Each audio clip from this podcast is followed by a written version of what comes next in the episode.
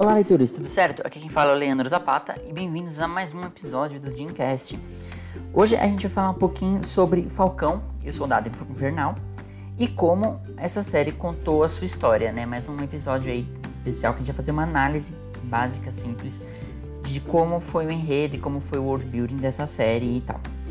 Bom, essa série é claro dispensa das apresentações, né? Já que ela se passa seis meses após o evento de Ultimato e segue os traumas de Buck, né, do Soldado Invernal, e as dificuldades de Sam Wilson, que é o Falcão. Né, os ambos sendo aí os colegas do amigos do Capitão América. Bom, é, eu sendo fã de carteirinha, né, desse universo cinematográfico, não poderia deixar de assistir essa série, né, assim que o primeiro episódio saiu, né, lógico.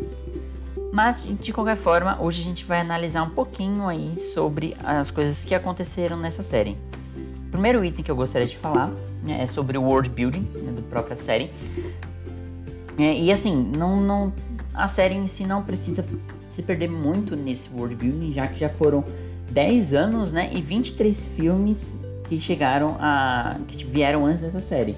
Então assim, é, não, eles não perdem tempo para construir o um mundo em volta dos personagens principal. Apesar né, que no começo a gente vê imediatamente onde estão os protagonistas da história né? E pra gente saber de onde eles vão e para onde eles vão chegar. Então, no caso, o Falcão, por exemplo, ele está trabalhando com a aeronáutica, né, americana, em missões militares, enquanto o Buck, ele está lidando com os traumas e as culpas de ser o soldado invernal e todas as pessoas que ele matou, e como essas pessoas, é, como pessoas se beneficiaram desse trabalho dele.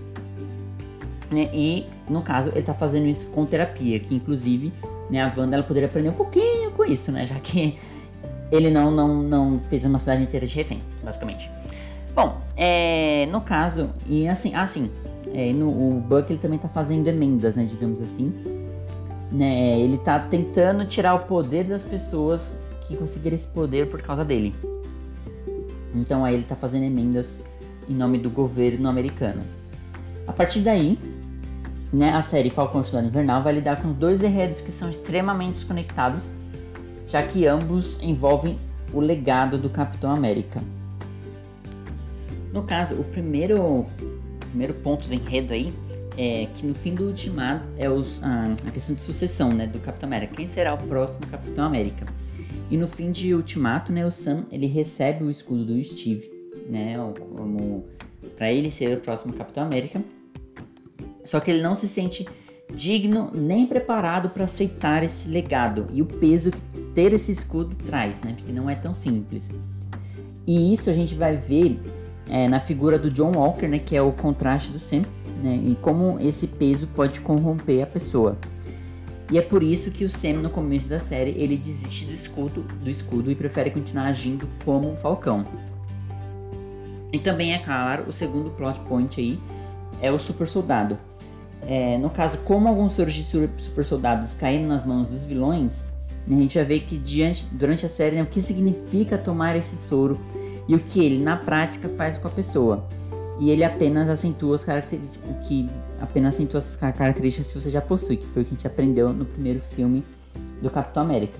Então, gente, esse no caso da parte do super soldado, ela está mais envolvida com o Buck, né, já que o Buck é um super soldado. Bom, vamos falar então agora sobre os personagens, né? O Sam Wilson, ele é o principal, né? Já que ele tem o maior e mais importante arco da série. Então é assim que se define o principal. É, ele tem o arco mais importante. Então, a princípio, ele vai negar o manto do Capitão América, né? Já que ele vai, ele doa o escudo para um museu, né? E continua trabalhando como Falcão, como eu já tinha dito. Porém, o racismo e a realidade, mesmo ele sendo um Vingador, Além de alguns encontros e conhecendo a história do Isaiah Bradley, ele percebe o verdadeiro significado que, que ele, é, o Sam, ele mesmo, de assumir esse manto.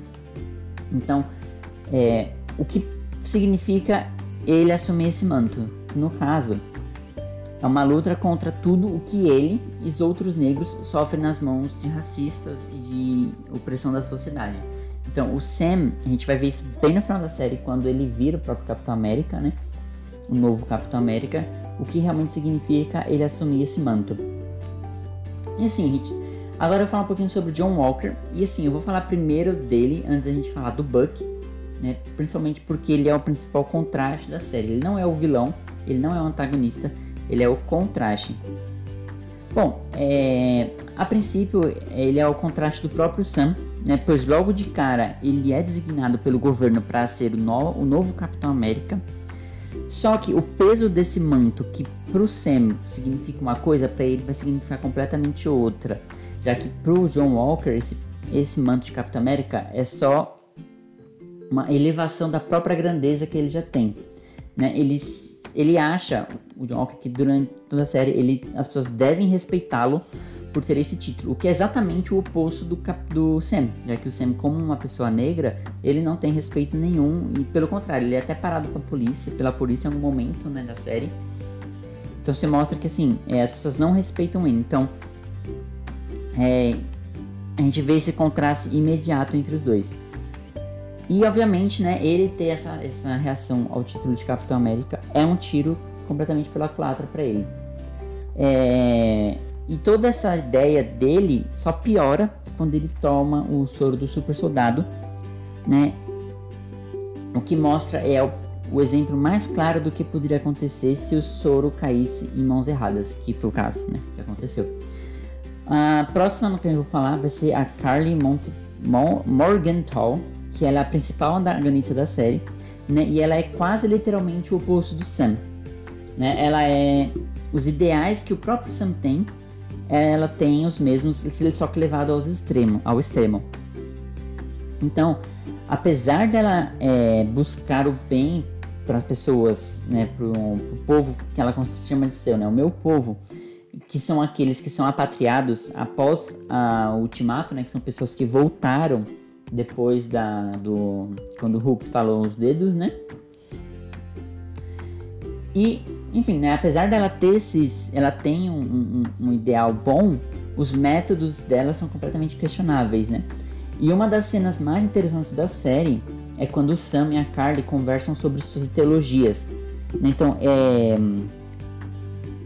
eles né, nessa conversa a gente percebe o quanto o Sam realmente entende ela e quanto os dois pensam a, a luta dos dois é muito parecida, né? Então isso durante essa conversa ela quase convence ou ele quase convence ela a desistir do que ela tá fazendo, exceto se não fosse pelo John Walker entrando ali no meio do negócio.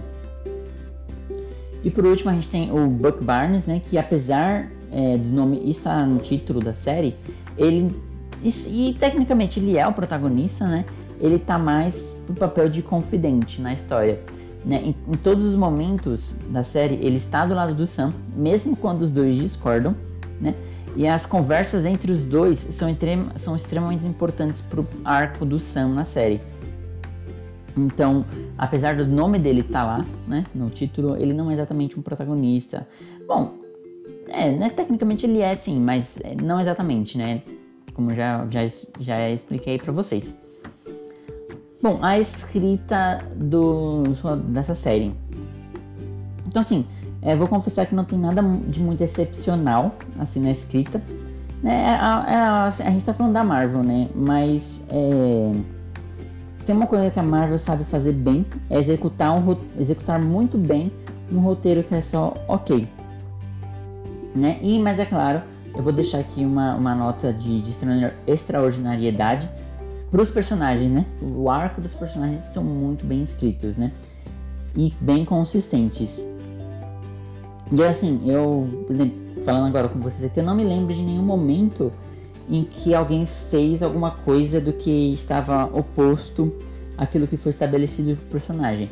Então, por exemplo, é, tem uma parte do Zimo que ele tá ali, ele, a Carly, a Carly tá ferida, ela não consegue fazer, não consegue impedir ele, e todos os soros de super soldado estão no chão. Ele pega e você pensa, ah, ele vai pegar um para ele, ou alguma coisa assim, não. Ele quebra e quebra todos os outros que ele vê. E isso é realmente é, é 100% dentro do que o, foi estabelecido o personagem dele. Ele odeia super soldados, ele, ele não aceita a existência de super-heróis, e que você se tornar um super soldado simplesmente é um ato de supremacia e isso é uma coisa que ele é totalmente contra. Então, assim, a gente vê aí é um exemplo claro de como esses personagens foram bem escritos e consistentes. Bom, é, minha opinião final. Eu não preciso recomendar para ninguém essa série, né? Eu acho que se você tá ouvindo esse podcast é porque você já tá dentro desse universo, então você já gosta, então com certeza você já assistiu. Mas, é, para os escritores, né, que são meu, meu público-alvo principal, eu estudaria bastante essa série é, pra gente aprender sobre os personagens, estudar sobre os personagens dessa série, pra gente saber muito bem aí como escrever um bom arco de personagem. Bom, galera, por enquanto é só. Obrigado a todos aí que ouviram.